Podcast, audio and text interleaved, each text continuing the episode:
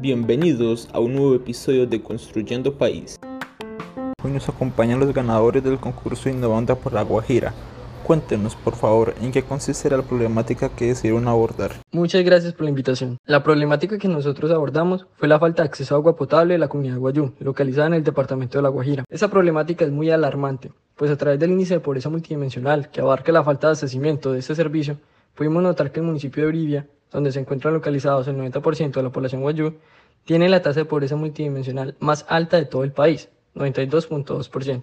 Además, según la ONIC, Solo el 13% de la población guayú tiene acceso al agua potable, lo cual afecta principalmente a la primera infancia, pues el 42.2% de la población guayú está constituido por personas en este ciclo de vida. Debemos aclarar que si bien el departamento de La Guajira consta de un ambiente desértico donde la falta de agua es una característica constante, en los últimos años más empresas mineras se han localizado en este departamento, lo que ha llevado a intensificar la contaminación de los recursos hídricos. Además, el abandono por parte del Estado de este territorio se ha traducido en ineficientes políticas públicas y en un desacato de las empresas mineras a los mandatos constitucionales. ¿Podrían explicarnos la solución que ustedes desarrollaron?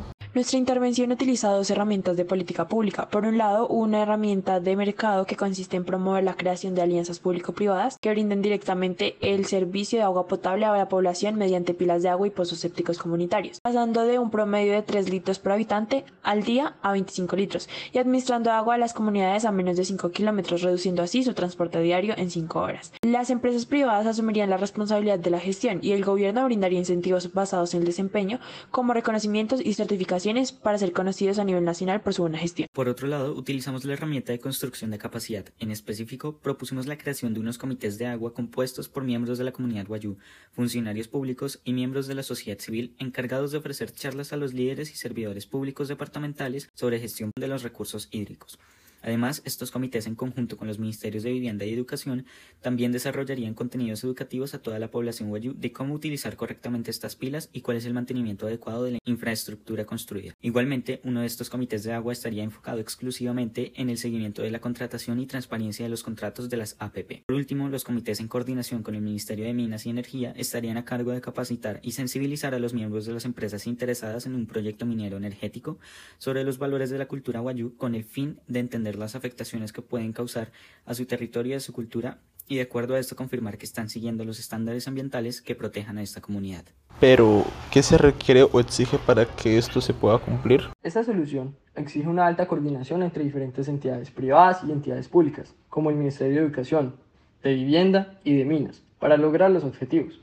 Asimismo, se requiere una alta capacidad de monitoreo en cada etapa del proceso de las APP, tanto en la selección, contratación, ejecución y finalización del proyecto, con el fin de asegurar que no se presenten anormalidades ni clientelismos en los contratos. Por último, se requiere personal voluntario técnico experto en los temas que lidere los comités y charlas brindadas por estos. Sabemos que más de 100 grupos concursaron. ¿Qué hace de su solución la mejor? Históricamente se ha evidenciado que las APP muestran excelentes resultados en Colombia, en el sector de agua potable, donde se requiere suplir necesidades de infraestructura para llegar a zonas alejadas como los resguardos Guayú.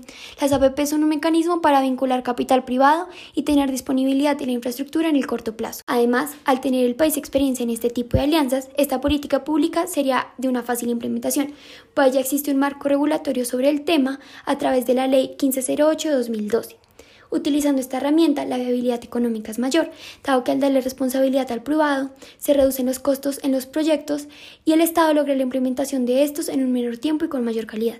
Por último, en cuanto a la viabilidad política, el uso de APPs en Colombia ha demostrado resultados exitosos, por lo que cuenta con el apoyo tanto del gobierno central como local. Por otro lado, en cuanto a la creación de comités de agua, el Banco Interamericano de Desarrollo enfatiza en la importancia de la participación comunitaria como clave para la gestión de los sistemas de agua potable, considerando además que algunas iniciativas lideradas por PNUD Colombia han optado por capacitar a la población de La Guajira sobre el mantenimiento de molinos de agua y los resultados han mostrado una mejora en la calidad de vida. El impacto potencial de esta medida es alto y en cuanto a la viabilidad económica, tomamos como referencia la experiencia boliviana en la creación de comités de agua, donde la tarifa promedio de estos en zonas rurales es de 0.15 dólares por mes. Si bien la inversión inicial es alta, pues se requiere de logística, planeación y entre otros, el mantenimiento de estos comités es bajo, por lo que tiene una viabilidad económica alta. Por último, esta solución es viable políticamente porque porque estos comités no generan conflicto entre diferentes sectores. Por el contrario, incentivan el trabajo en grupo y la colaboración. En definitiva, nuestra solución es la mejor opción, pues articula a diferentes sectores de la sociedad en la ejecución de acciones para resolver el problema.